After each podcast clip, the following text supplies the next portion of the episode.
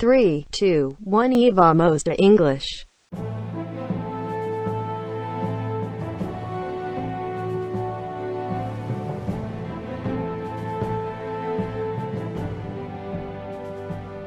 Anos 2000.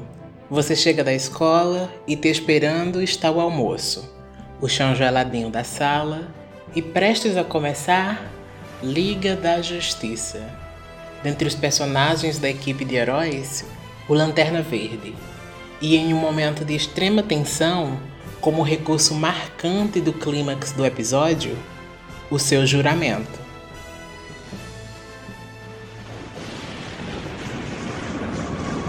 No dia mais claro, na noite mais escura, nenhum mal escapará à minha visão.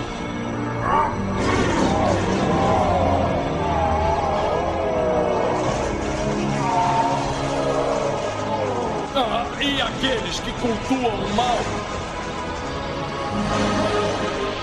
Temam o meu poder, a luz do Lanterna Verde!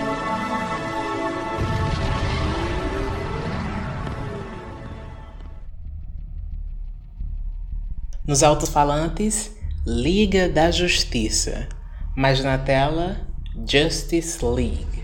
Eu vi aquela inversão de palavras com estranheza e só anos depois descobri o seu porquê.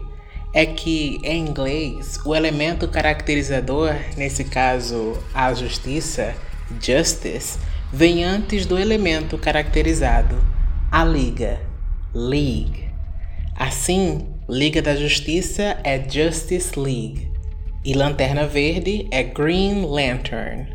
No episódio especial de hoje, faço um tributo a várias coisas: a minha infância, ao meu senso de curiosidade, à linguagem poética, aos quadrinhos da DC e à aquisição de língua inglesa. O recorte feito aqui é o juramento do Lanterna Verde, não como eu conheci lá na minha infância, mas na sua versão original em inglês. Mas você sabe o que é um lanterna verde?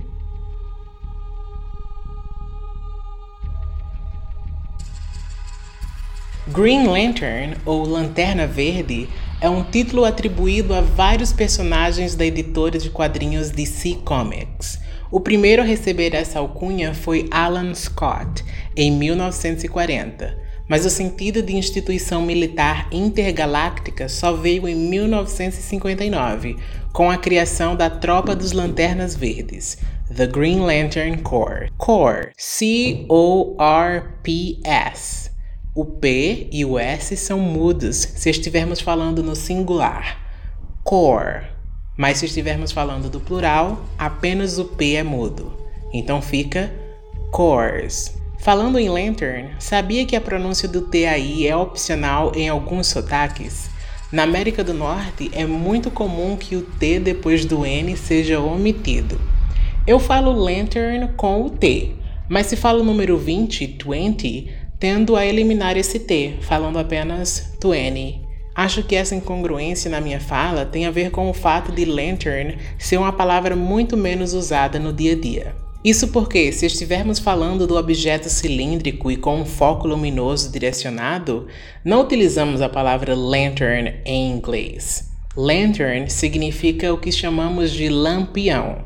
Se você quiser dizer lanterna em inglês, a palavra é flashlight.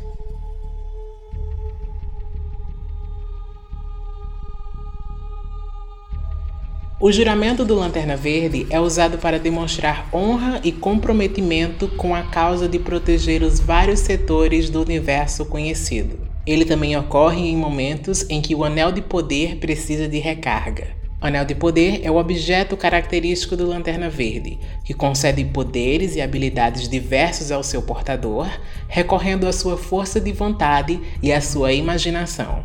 Sabe como fala juramento em inglês? Oath. O-A-T-H.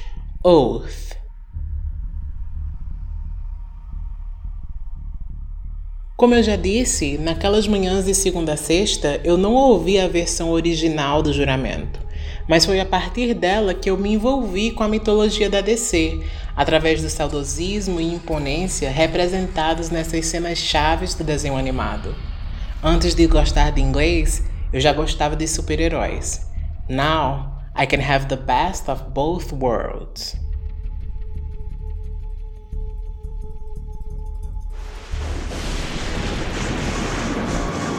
In brightest day, in blackest night, no evil shall escape my sight.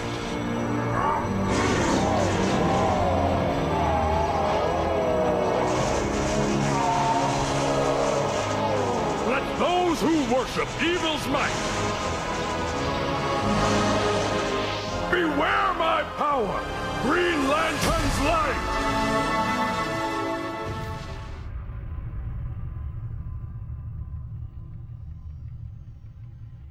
In brightest day, in blackest night, no dia mais claro, na noite mais escura, brightest, B-R-I-G-H-T-E-S-T, brightest, e blackest, B-L-A-C-K-E-S-T, blackest. Ambas são palavras adjetivas no grau superlativo, que a gente identifica pelo final, EST.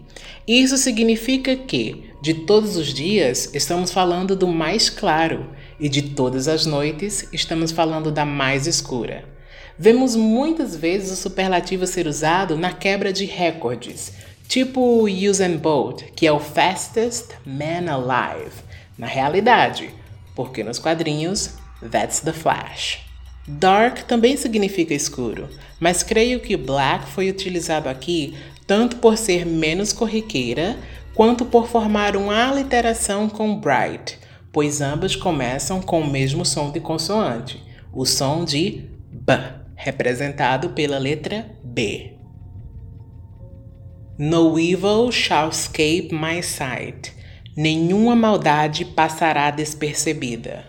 Shall. S-H-A-L-L.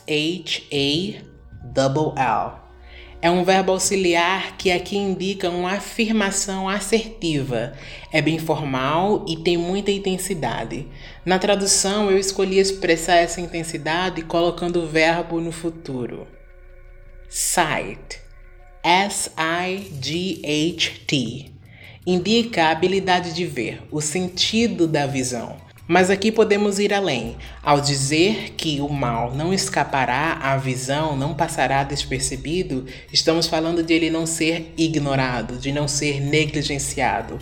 Não importa o quão pequeno seja, todo mal é mal e nenhum, no evil, passará despercebido. Shall escape my sight. Let those who worship evil's might que aqueles que adoram o poder do mal, let, L-E-T. Aqui é usado para expressar vontade e predisposição, nesse caso, de que algo aconteça com quem adora o mal. Worship, W-O-R-S-H-I-P. É um verbo que significa adorar, no sentido de subserviência e devoção muito usado em questões de dominação ideológica e em contextos religiosos. Might, M-I-G-H-T, é usado com seu sentido de substantivo, sinônimo de poder, especialmente de uma entidade coletiva ou abstrata, no caso, o mal. Por ter uma conotação mais associada à opressão, ela é utilizada em oposição à palavra power que vem logo no verso seguinte. Beware my power, Green Lantern's light. Tema o meu poder, a luz do lanterna verde. Beware, B-E-W-A-R-E é uma forma do verbo no imperativo, significando tenha cuidado, tenha receio, tenha medo. Green Lantern's Light.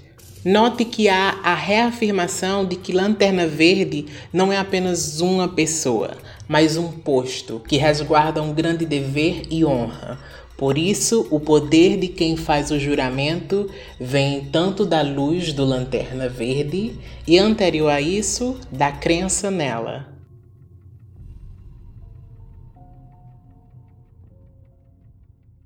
In brightest day, in blackest night, no evil shall escape my sight. Let those who worship evil's might beware my power, Green Lantern's light.